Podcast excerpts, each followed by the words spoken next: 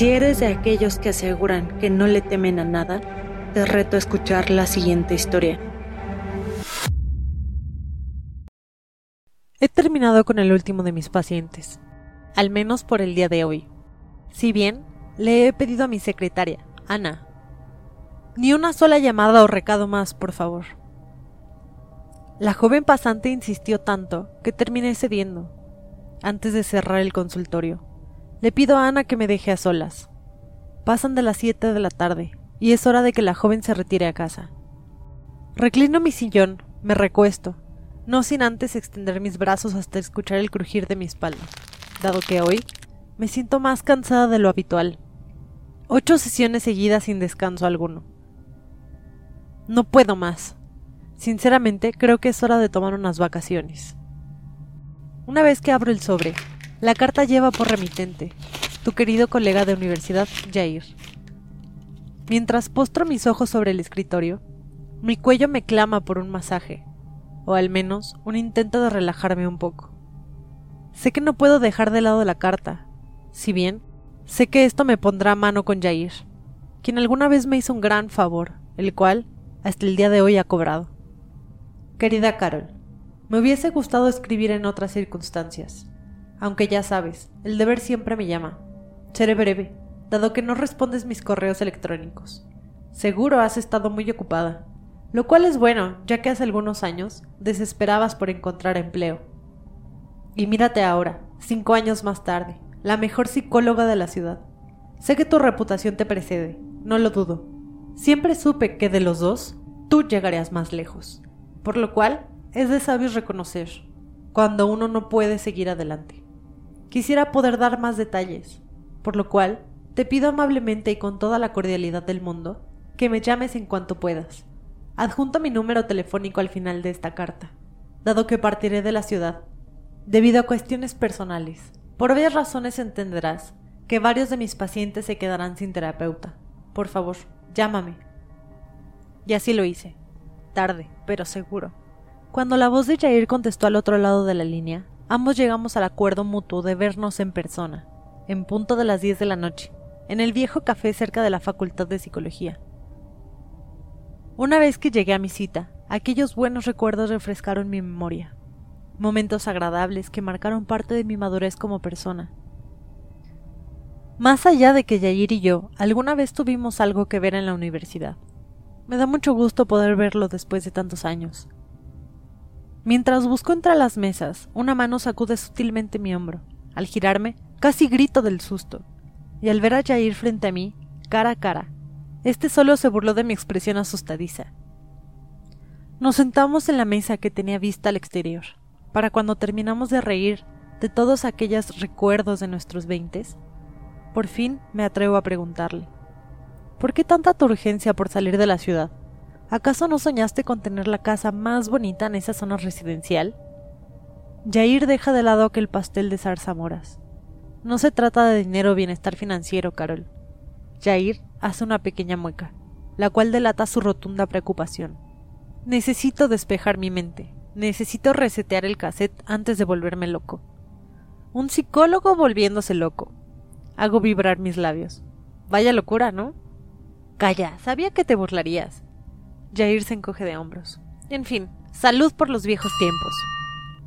Ambos nos echamos a reír un rato más. Ahora, el tema era nuestra vida amorosa, hasta que, pasado casi una hora, noto que su hablar se torna serio y sereno. Jair pone una carpeta color crema, el cual empuja hacia mí. No puedo pedirte que atiendas a todos mis pacientes. Sería mucha carga emocional. Jair mira su reloj pero este en especial señala hacia la carpeta con una etiqueta subrayada con un marcatextos fosforescente. Me preocupa, y me preocupa mucho.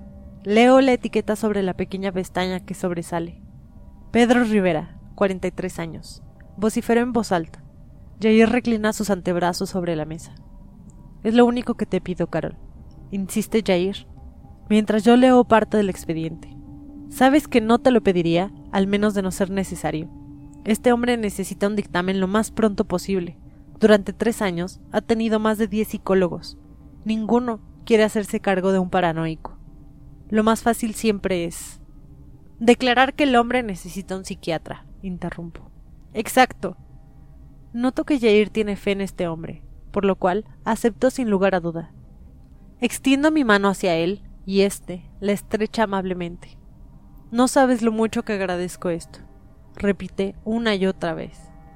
Mientras el mesero retira los platos sobre la mesa. Intento pagar la cuenta, pero el caballero insiste en que esta cena le corresponde a él, dado que Jair partirá a la madrugada hacia su nuevo destino. No pudimos platicar a detalle sobre aquello que atormenta a nuestro paciente mutuo.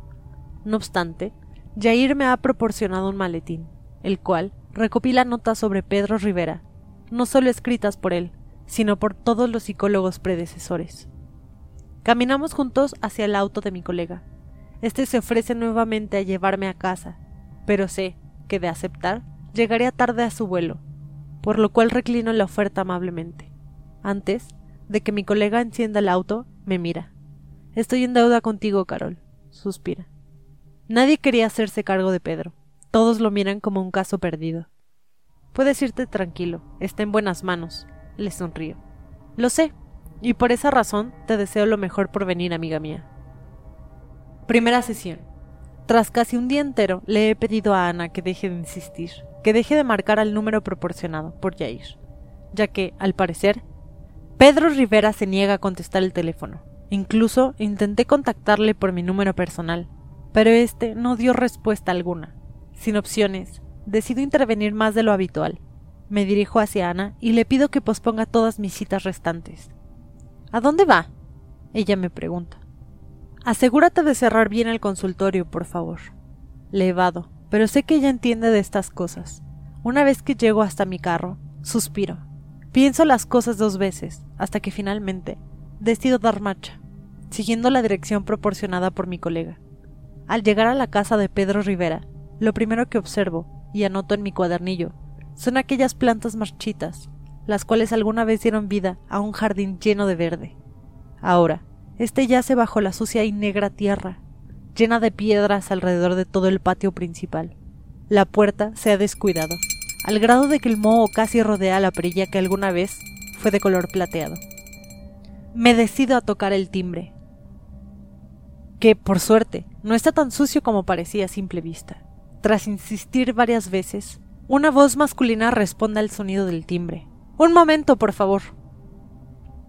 Pienso mis siguientes palabras, y aunque previamente ya he leído casi todo sobre la vida de este hombre, debo aparentar el no saber nada.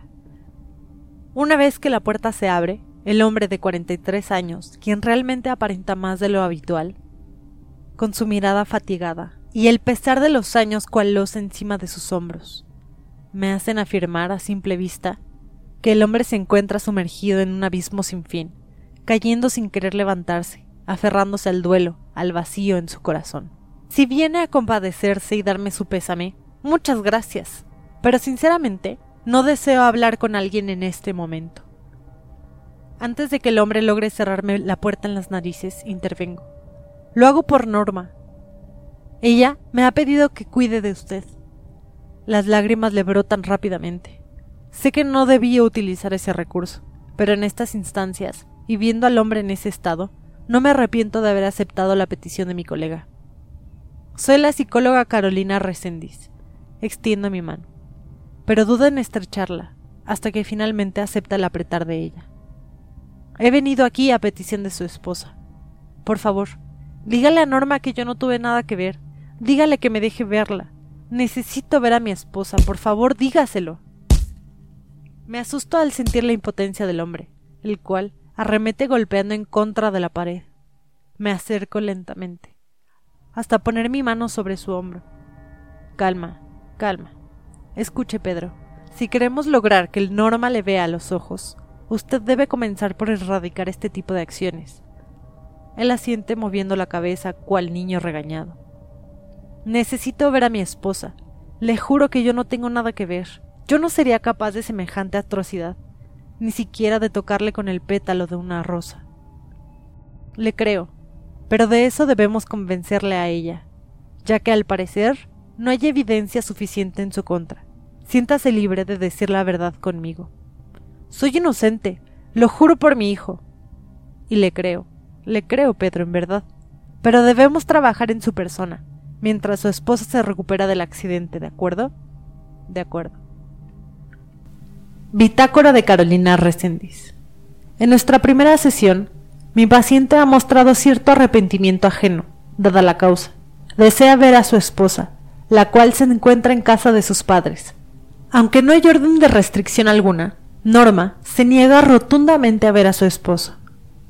Tras esa primera sesión, lo primero que hice al llegar a casa fue investigar su conexión con el supuesto pay de manzana, ya que noto que mi paciente tiene una especie de obsesión con este, dado que mientras charlamos en la sala de su casa, este parecía estar más preocupado por el cantar de la chicharra, más que en el cómo poder recuperar a su esposa.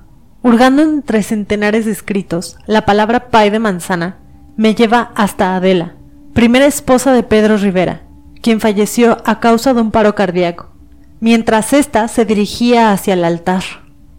Lo que no comprendo es que si no llegó a vociferar los votos ante un sacerdote, ¿cómo es que Pedro insiste en considerarla su primer y gran amor?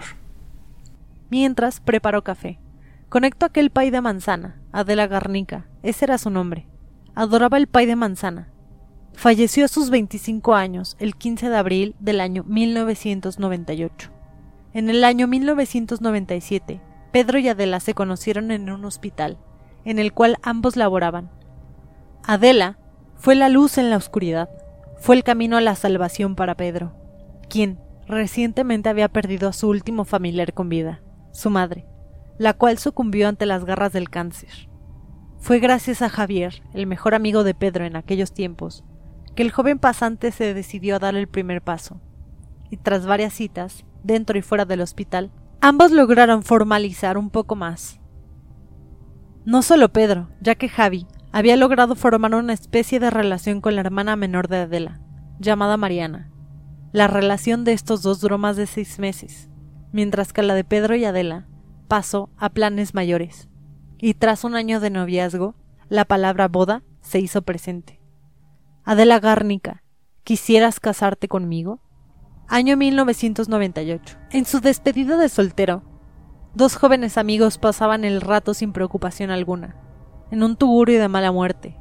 Si bien Pedro insistía en que debían irse, Javi le clamaba por un baile más, mientras las bellas damas en ropa diminuta intentaban convencerle.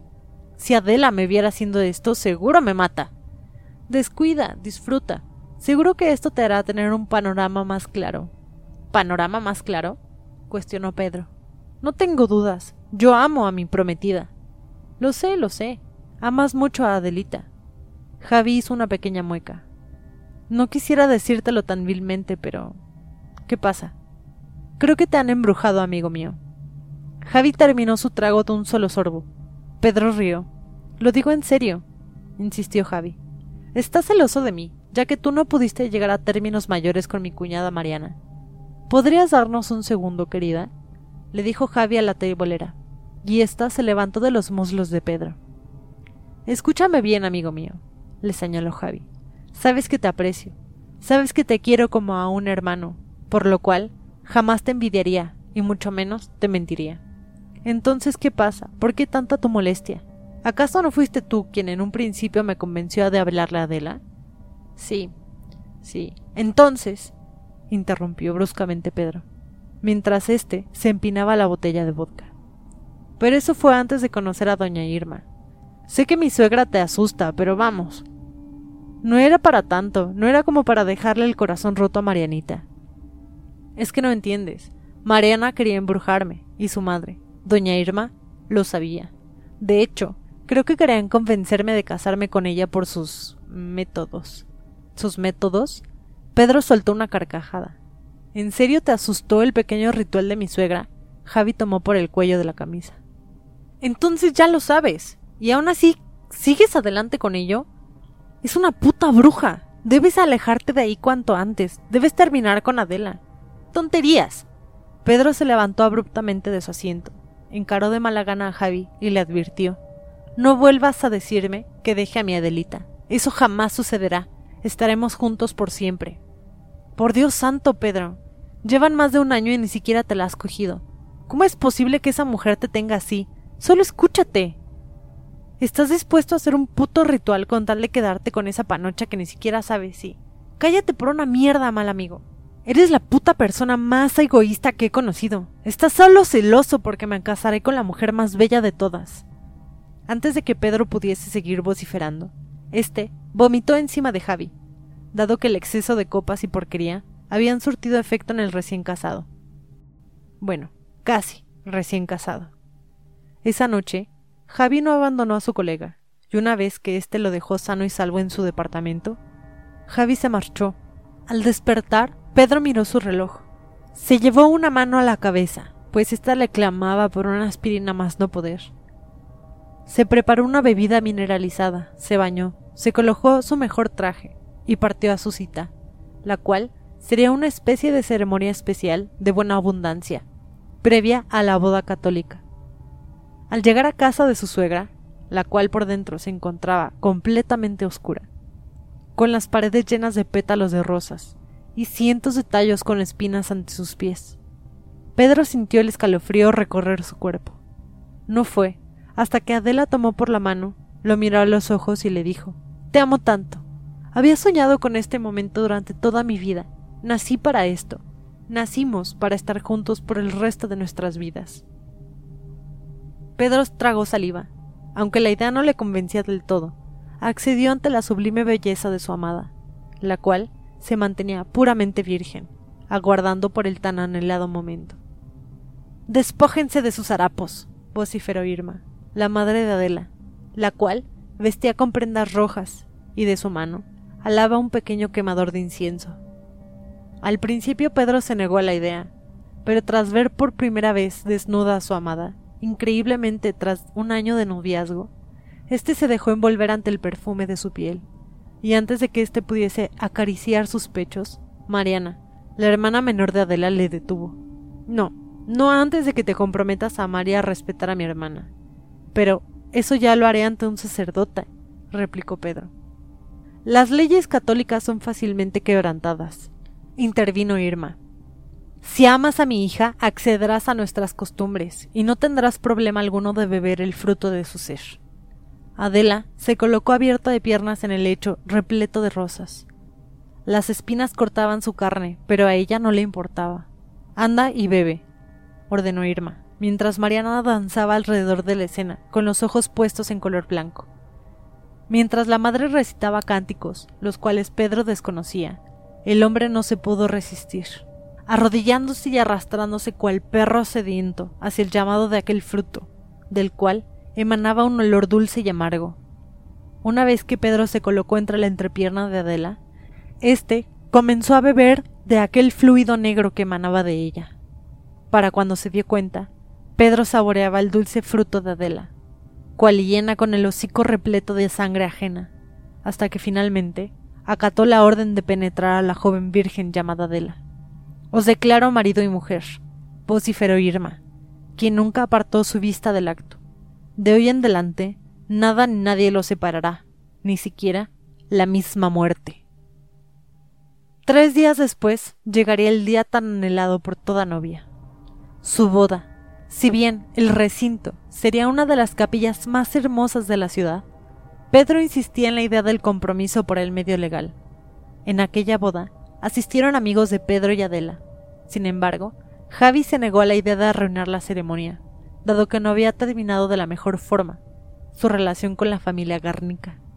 Al no tener familiares cercanos, Pedro fue entregado por su cuñada Mariana, mientras que Adela, al no tener figura paterna, sería entregada por su madre, doña Irma. El coro nupcial se hizo presente en el recinto. Pedro ansiaba el por fin ver vestida de blanco a su esposa, mientras Adela caminaba hacia el altar. Pedro lloraba de la emoción, todos aquellos sentimientos encontrados, la mujer de su vida, en el momento más hermoso de su vida.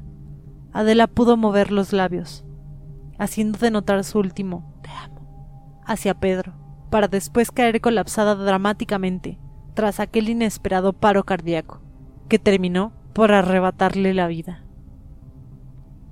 Segunda sesión. Antes de partir mi consultorio y dirigirme a casa de mi paciente, Ana me pide un momento. dado que últimamente el teléfono no ha parado de sonar. ¿Cuál es el punto de intentar salvar a alguien, cuyo caso está perdido? vocifera Ana, quien se nota cansada, dado que no ha parado de contestar quejas por doquier.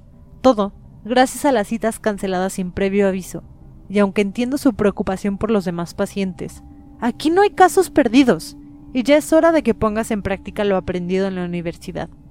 ¿A qué se refiere con le interrumpo?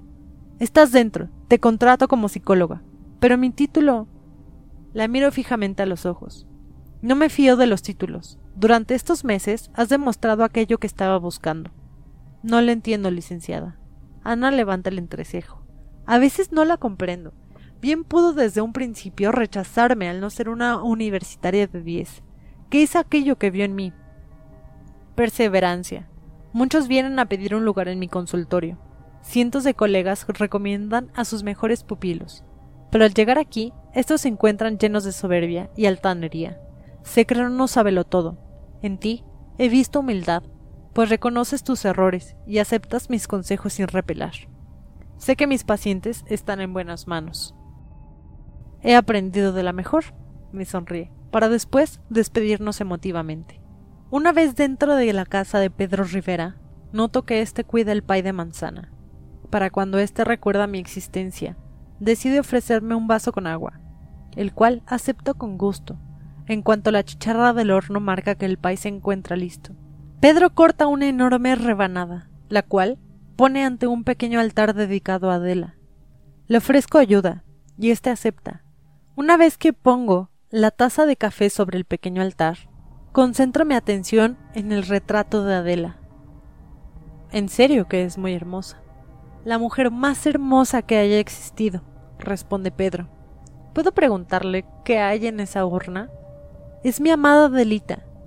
Pedro toma la urna color dorada. Todos los días le hago su postre favorito a mi amada. Pedro besa la urna. Un gesto muy noble de tu parte, Pedro. Usted no cree que yo esté loco, ¿sí? Nada de eso. Creo que usted es un hombre de principios, un caballero en toda la extensión de la palabra, respondo. Gracias. Es usted muy amable, Carolina. Tras endulzar la conversación, llenándolo de cumplidos, Pedro se decide a hablar conmigo sobre aquello que la atormenta por las noches. Si bien ha dejado con llave aquella puerta que da hacia el altar de Adela. Su rostro se nota nervioso, su frente no para de sudar, y éste cierra puertas y ventanas justificándose. Es solo por precaución, descuide, las abriré en cuanto se marche. Noto cómo mi paciente no deja de jugar con el anillo en su dedo. Es como si éste quisiera arrancárselo, pero a la vez dudara en hacerlo. Supongo que el de Norma ha de ser igual de bonito. Señaló hacia el anillo. ¿Puedo verlo? Pedro no se niega, sin embargo, tampoco se presta a quitarse el anillo, y lo pone en mis manos, por lo cual solo he hecho un vistazo como excusa, y tras otro halago, Pedro entra en confianza. Es mi primer anillo de casado, es el que me dio Adelita. Si no es indiscreción, Pedro me da la confianza de seguir. ¿Acaso Norma no tenía problema alguno con que usted llevara dos anillos de casado? De hecho, noto que no lleva puesto otro anillo. No hay otro anillo, solo llevo el de mi Adelita. No usaré otro anillo más que este. Pero Norma entiende, de hecho, comprende la situación. ¿Y a qué se debe esto? interrogo. Simplemente decidí no gastar en otro anillo. Este me gusta tal cual. Me da suerte. Noto cómo el sudor baja lentamente por la frente de Pedro o sea que recicló el anillo. ¿En cuántos de sus matrimonios ha utilizado este mismo anillo? En todos, responde. Anoto rápidamente los datos en mi bitácora. Ahora que somos amigos, le sonrío. Y dado que la sesión ha terminado ya hace veinte minutos, observo mi reloj y dejo mi cuaderno de lado. Pedro, ¿podrías decirme por qué no tienes más amigos? Es mejor así. Mi último amigo, Javi, Pedro apretó los dientes. Era en cierta manera egoísta. No quería verme feliz. Y aunque no lo niego, pasamos muchos momentos buenos. Entiendo, pero si bien me dijiste en nuestra última conversación que Javi no asistió a tu boda, ¿acaso no intentó llamarte o algo así? Al menos para preguntar dónde estabas o cómo estabas. Así fue. Dos años después del fallecimiento de mi Adelita, Javi me buscó en el año 2000, ¿no es cierto? Tengo entendido que en ese año conociste a Tatiana. Mi primer matrimonio oficial, interrumpió Pedro, quien se llevó las yemas de los dedos a la frente. ¿Quisieras contarme un poco más sobre ello? De hecho, miró hacia mi anillo de compromiso y recuerdo que alguna vez estuve casada, antes de que la tragedia acabara con mi difunto esposo Manuel. Alguna vez también intenté rehacer mi vida, justo después de la muerte de mi esposo. Él era piloto de helicópteros. Pedro se levantó, me tendió una servilleta con la cual limpié las primeras lágrimas que se deslizaban por mis mejillas. Fue gracias a Javi que decidí seguir adelante. Fue él quien me rescató de mis años de alcohólico. Fue Javier quien me presentó a Tatiana. Tras no dejar de insistirme con unas vacaciones en la playa, acepté la propuesta. Un verano del año 2000. Ahí conocí a mi primera esposa. Era mucho más joven y casi tan bella como Adela. Verano del año 2000. Los Cabos, San Lucas. En un principio, Pedro se negaba a hablarle a aquella chica, quien no le quitaba la mirada de encima, hasta que Javi le insistió nuevamente. Si no te comes a ese pececito, otro tiburón más grande vendrá a arrebatártelo. Vocifera Javi, quien le guiña el ojo a la chica del vestido rojo. Como en los viejos tiempos, yo distraigo a la amiga y tú, amigo mío, atacas sin piedad. Pero, ¿qué hay de Adela? Javi pone su mano sobre el hombro derecho de Pedro. Adela ya no está, amigo. Sé que duele, y duele mucho, pero no puedes seguir con esta vida. No puedes seguir visitando a tu suegra bruja. Al fin, de besar la urna de quien alguna vez fuera tu esposa. Eso no es normal. Debes seguir con tu vida, debes pelear y salir adelante, conocer gente nueva. Seguro que Adela así lo quisiera. Pedro le sonríe. Eres como mi hermano Javi. Discúlpame por haberme distanciado. Descuida, amigo mío. La culpa también ha sido mía. Jamás debí dejarte con esas brujas. Javi bebe de su vaso con vodka, mientras Pedro hace lo mismo con su cerveza. Basta de cosas tristes. Javi truena sus dedos. Manos a la obra. Ambos se levantan de la barra y se dirigen con toda la seguridad del mundo hacia la chica del vestido rojo y a la rubia de vestido negro, llamada Tatiana. Creí que nunca vendrían, sonríe Tatiana. ¿Ves? Te lo dije. exclamó Javi dándole un golpecillo en el hombro a Pedro. Tras una larga noche de copas, Tatiana y Pedro terminaron en la habitación de un hotel. Despertaron juntos a la mañana siguiente, y la siguiente, y así pasaron los días, hasta que se convirtió en una semana, y la semana meses. Y finalmente, terminó con Pedro poniendo la rodilla en el suelo ante Tatiana y aunque ésta apenas tenía unos veinte años, no dudó en dejar sus estudios y emprender una nueva aventura al lado de su ahora prometido. Los primeros siete meses fueron de total alegría y felicidad, hasta que un día, a la puerta de Pedro, aterrizó un regalo. Al abrirlo, éste llevaba una pequeña grabadora al lado de una nota. Reprodúceme en punto de las dos a.m. En un principio, Pedro ignoró el escrito.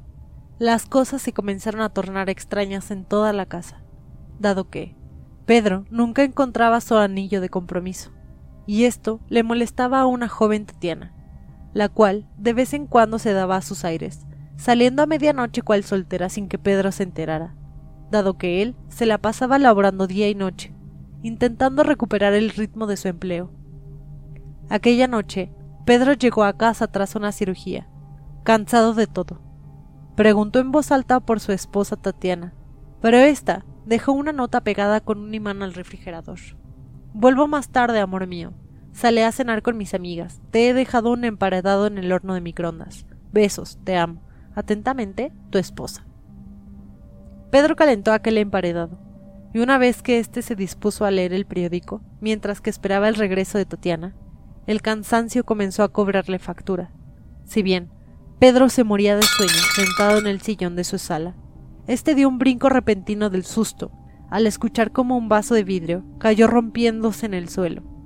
Pedro dudó en asomarse y recoger el desastre, y, en cuanto encendió la luz de la cocina, notó nuevamente aquella caja, cuyo contenido era el mismo, una grabadora junto a un pedazo de papel que decía Reprodúceme en punto de las 2 a.m. El tiempo transcurrió. Pedro analizó a detalle, y tal vez dedujo que se trataba de una sorpresa por parte de su esposa. Y en punto de las 2 a.m., Pedro reprodujo aquella cinta. Amado mío, no temas, dado que jamás te haré daño. Quiero que sepas que estaré contigo por la eternidad. Todas las noches coloca una nueva cinta de cassette y te prometo que al día siguiente oirás mi voz. Te amo con todo mi ser. Nunca lo dudes. Por hoy te he dejado un regalo en la alacena. En cuanto terminó la grabación, Pedro arrojó la grabadora lo más lejano posible de él. Tragó saliva y se dirigió con paso lento hasta la alacena. Allí abrió la pequeña puerta y dentro de una taza vieja encontró el anillo de su primer matrimonio. Adela Garnica.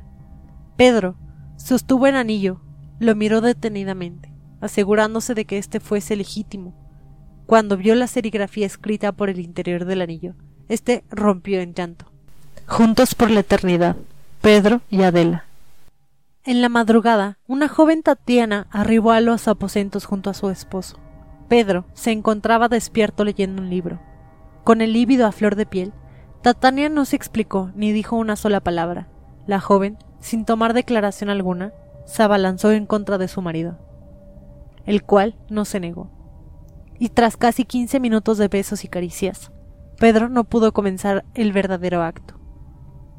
Y así fue durante las siguientes treinta noches hasta que el problema se alargó, y tras casi tres meses de discusión a causa de la disfunción eréctil de Pedro, Tatiana terminó por confesarle su infidelidad y dejarle en el año 2001.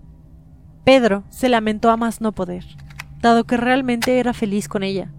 En su primera noche, ya siendo soltero nuevamente, Pedro tomó aquella grabadora que no tocaba desde hace tiempo, la colocó cerca del anillo de Adela y puso el botón de grabación. Al otro día, Pedro no lo podía creer. El anillo y la grabadora se encontraban justo a un lado de la almohada, vacía tras la ausencia de Tatiana. Al pulsar el botón de reproducir, la voz de Adela comenzó a hablar. Quiero que te toques, amor mío, quiero que me sientas, quiero sentir cómo piensas en mí. Quiero que imagines aquellos besos que alguna vez me diste. Tú eres mío, tu cuerpo es mío, y siempre será así. Inexplicablemente, Pedro comenzó a sentir un cosquillo en la entrepierna, hasta que finalmente y por arte de magia, se volvió a sentir cual joven de 20 años, a pesar de su diagnóstico médico. Año 2003. En aquella ocasión, Javi lo encontró masturbándose con la puerta abierta, a lo cual Pedro se excusó diciendo, Adela me lo pidió, cosa que a Javi no le pareció. Fue entonces cuando Pedro decidió acudir al psicólogo, el cual era amigo de Javi. Tu amigo está al borde de la locura. Hace cosas raras excusándose. Dice que su primera mujer le asusta desde el más allá. Justifica su problema de erección con las mujeres reales, diciéndome que Adela no quiere que esté con nadie más, mucho menos en la intimidad. ¿Tú qué piensas, Javi? Yo no soy el psicólogo aquí, pero bueno, ya que lo preguntas, diría que podría ser cierto, respondió Javi. El psicólogo ríe. Tonterías. En mis años laborando, lo sé, lo sé, interrumpió. Por eso mismo debes abrirte a la expectación. Puede ser que la psique de mi colega esté al borde del colapso. Javi encendió un cigarrillo. O puede ser que realmente esas brujas tengan algo que ver con ello. ¿Qué brujas? Doña Irma y Mariana Garnica. Javi le ofreció un cigarrillo a su colega y éste aceptó. Necesito que me ayudes. ¿Ayudarte en qué? Necesito que metas esa idea en la cabeza de Pedro. Que su ex suegra y su ex cuñada le hacen maldades mientras él duerme Exacto. Y eso es verdad, mi amigo. De acuerdo, pero mientras tanto, el psicólogo apaga su cigarrillo. Trabajaré en mi informe y me enfocaré a curar esa supuesta disfunción eréctil mental de tu amigo. Gracias, Luis, respondió Javi. No olvides hacerle que deje esa estúpida grabadora y ese maldito anillo.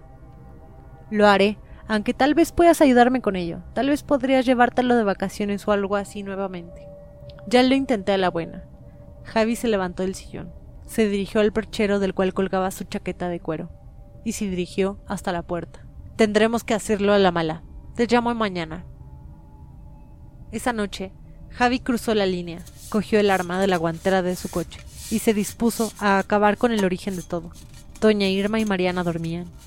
Mientras, Javi se encargaba de rociar gasolina por todo el alrededor de la casa, en dado caso que tuviesen intenciones de escapar, cosa que no sucedió, ya que aquella casa de madera sucumbió ante las llamas de venganza personal por parte de Javi, a quien realmente habían terminado a causa de una infidelidad, dado que Mariana Garnica no era nada tonta, y tarde o temprano descubriría la doble vida del buen Javi.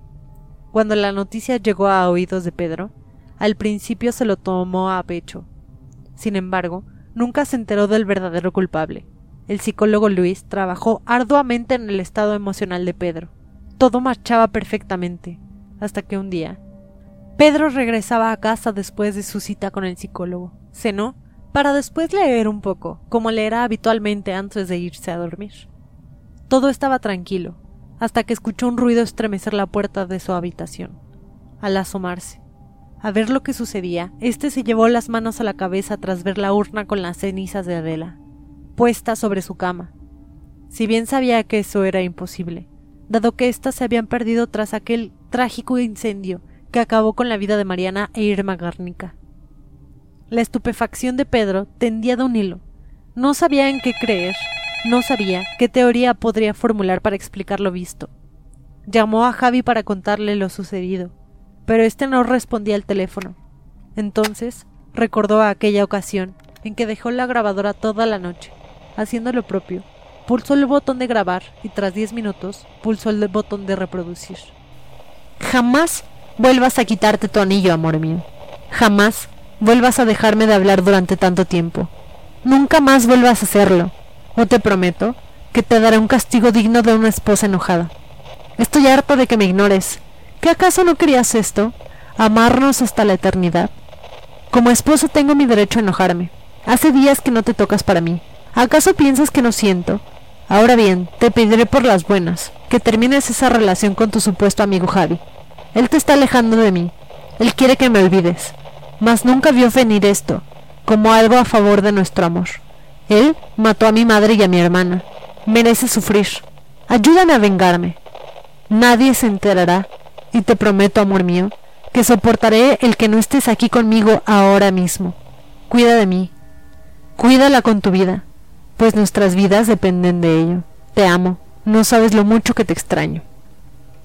Esa noche, Pedro soñó que mataba a Javi mientras éste dormía, asfixiándolo con la almohada más no poder, hasta que finalmente su pulso se detuvo.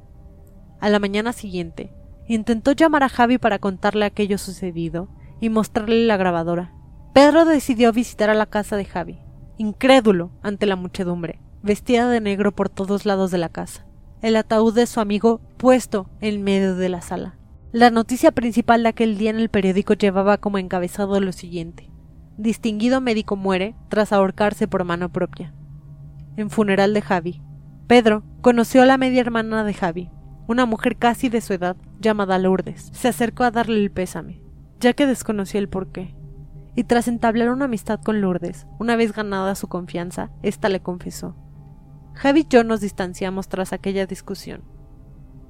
Javi estaba en total desacuerdo con mi prometido, y un día, antes de la boda, sin pensarlo, Golpeó a mi prometido dejándolo casi en estado de coma. Lourdes toma una bocanada de aire antes de proseguir. Sé que mi prometido era un patán, pero no era justificación para acudir a la violencia. Ella y Pedro siguieron frecuentándose nuevamente.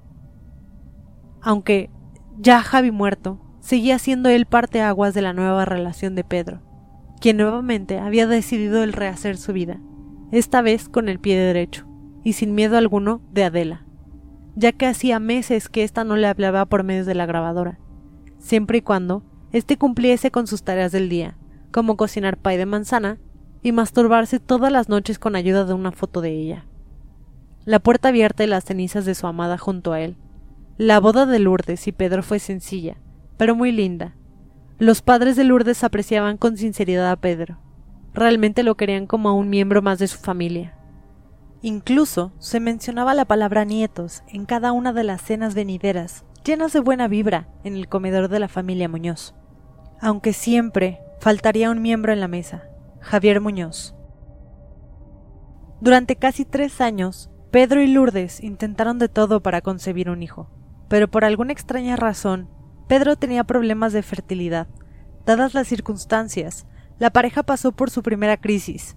Seguido de esta, vino la tormenta de celos, ya que en más de una ocasión, ropa ajena de mujer aparecía entre las gavetas de Lourdes, aparentemente sin explicación alguna. Sin embargo, el amor sincero y comprensión de Lourdes, quien dio todo por salir adelante de la situación, dieron en el clavo. Aquella ropa interior pertenecía a una compañera de trabajo de Pedro, la cual juraba y perjuraba que soñaba con una mujer, la cual le ordenaba que lo hiciera, o de lo contrario, asesinaría a su familia. Tras superar la tormenta de celos, ambos eran felices a pesar de no poder concretar su amor con un hijo. Humildemente, Lourdes se encomendaba día a día al poder divino de Dios. No le pedía milagros, solo pedía por salud para ella y su esposo, hasta que su fe movió montañas, y en cuanto notó que su regla se ausentó, decidió acudir al médico. La noticia del embarazo alegró la vida de la familia Muñoz, y sobre todo la de Pedro, quien decidió deshacerse del anillo de compromiso y aquella urna de Adela Garnica. Fueron seis meses de felicidad absoluta, hasta que un día Lourdes sufrió un accidente que cambiaría su vida. Si bien Pedro lo había soñado un día antes, Lourdes le convenció de dejarle ir. Con esta es la quinta vez que revisas los frenos. Ya te dije que estaré bien. Además, recogeré a mi madre. No iré sola, lo prometo. Puedo cancelar el golf con tu padre, replicó Pedro, quien no estaba de acuerdo con la idea de dejarle ir sola. Pero al final de todo, los encantos de Lourdes terminaron por convencerle. Mientras suegro y yerno jugaban al golf, en la avenida principal de camino al ginecólogo, un siniestro choque automovilístico cobraba la vida de Lourdes y de su madre. Aquel auto quedó hecho añicos, cual lata de refresco aplastado. Los expertos concluyeron que fue un fallo del frenado por parte del vehículo de Lourdes. Pedro regresó al sendero de la bebida. Dada la causa, dedujo que mientras se mantuviese soltero, Adela no volvería a molestarle, hasta que un día la soledad cobró factura. Al verse en el fondo de una botella, decidió aceptar la ayuda de su ex suegro, y a la vez decidió retomar sus sesiones con un nuevo psicólogo. Fue en el año 2006, en el grupo llamado Luz de la Esperanza donde Pedro conoció a Norma, con quien mantuvo una relación abierta, dado que ninguno de los dos quería compromiso alguno. Sin embargo, lo inesperado sucedió en el momento menos planeado. Norma quedó embarazada de Pedro. Ambos decidieron seguir adelante. Durante cuatro años en relación abierta y con un hijo varón llamado Raúl, hasta que Pedro decidió dejar atrás toda superstición, proponiéndole matrimonio a Norma, la cual aceptó sin dudar. Bitácora de Carolina Recendis.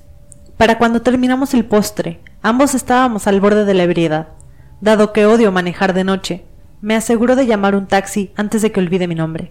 Fue entonces cuando Pedro se dispuso a llevarme hasta mi casa.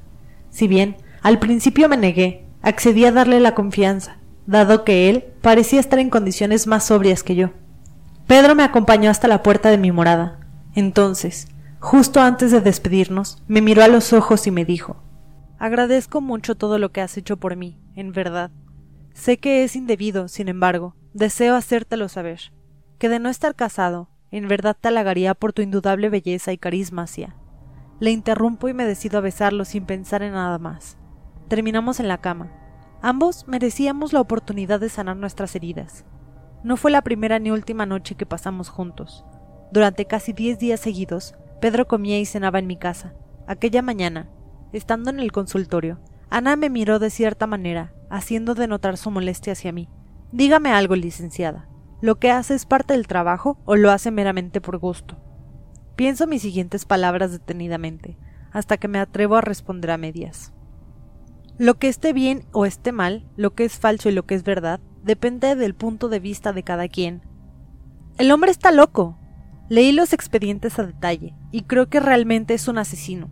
En cambio, y no sé cómo, logró evadir al juez haciéndose pasar por víctima, haciendo quedar a su esposa como la inestable. Déjame decirle, creo que hay algo extrañamente inexplicable en todo esto, y lo confirmo, dado que desde que aceptó a ese sujeto como paciente, cosas raras suceden en el consultorio mientras no está. Creo que debería alejarse de ese tipo cuanto antes. O tal vez no has estudiado lo suficiente, interrumpo de mala gana. Ahora bien, muéstrame cómo vas con los pacientes. Ana obedece a regañadientes y decide dejar el tema de lado. Por mi parte hago lo mismo. Fuera de lo competente en cuanto al trabajo, no nos dirigimos palabra alguna durante el resto del día. Esa noche, mientras preparaba la cena, me cuestioné a mí misma sobre todo aquello dicho por Ana. No comenté nada, no al menos, hasta que ambos estuviésemos relajados en la cama. ¿Qué era aquello que hacía Adela tan única y especial? Sé que te casaste dos veces más después de Tatiana, pero dime la verdad.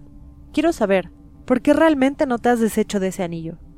Ella me ama, aún estando en la muerte, Adelita sigue cuidando de mí. Es algo más allá de la vida, es más fuerte que la muerte, es el más puro amor de todos. Ahora, creo que es hora de mostrarte la verdad. Tal vez me tomes por loco. Pedro cogió la grabadora, la cual permanecía en todo momento consigo en su cangurera de mano. Presionó el botón de reproducir, y de la pequeña grabadora se comenzaron a escuchar quejidos, quejidos de un niño pequeño. Basta. Por favor, papá. Soy yo, Raúl, tu hijo. Por favor. Me duele. Ahora lo comprendo todo. Estoy frente a un maníaco asesino. ¿Qué sucede? ¿Acaso te he asustado? ¿Que no te das cuenta? Es Adela. Adela es quien me llama por medio de este aparato. Entonces, tomo mis jeans, busco mis llaves y estas ya no están. Corro rápidamente hacia la calle. Él intenta seguirme. Vocifera palabras elocuentes. Espera, por favor, no comprendes. Mira, mientras no estemos casados, ella no nos molestará, lo prometo, por favor, no me dejes solo. Levanto mi mano al ver pasar el primer taxi al otro lado de la avenida. ¿Hacia dónde, señorita? Doy la dirección del consultorio. Subo por las escaleras rápidamente, abro la cerradura, me dirijo hacia el teléfono. Entonces pido ayuda a la policía. Me responden diciendo que alguien llegará al consultorio para protegerme, mientras otro equipo se encargará de sacar a Pedro de mi casa. Para cuando llego a mi oficina personal, noto un olor putrefacto detrás de la puerta, la cual abro lentamente. Las manos y piernas tiemblan. Mi cuerpo cede al ver a Ana desfallecida. Sobre la silla de oficina, la sangre aún escurre por sus venas, y frente al escritorio, una cinta de grabación la cual llevaba por nombre Adela. Me es imposible el no mirar los ojos abiertos sin vida de Ana. Cierro sus ojos y le cubro con un abrigo por encima. Reproduzco play de una vez por todas. Una voz femenina comienza a vociferar. Pensaste que podrías quitármelo. Ni siquiera te acercaste un poco, ni siquiera lograste creerle sobre mí. Él ha hecho un trato conmigo, y de no cumplirlo, atormentaré a todo aquel que llegue a amarle. Quiero que tomes como advertencia a tu amiga que yace en tu escritorio. Quiero que vivas con el remordimiento. Quiero que te cuestiones a ti misma y te digas entre pesadillas. Nunca debí meterme con un hombre casado. Él no es un asesino tal cual dedujiste, y entiendo que me creas un monstruo por matar a su hijo Raúl. Él sabía perfectamente las reglas, y aún así aceptó casarse conmigo. No descansaré hasta volverlo a tener en mis brazos, pues el amor es más fuerte que la muerte. Corro fuera de la habitación, sin pensarlo, para cuando intento salir, las autoridades me han cerrado el paso.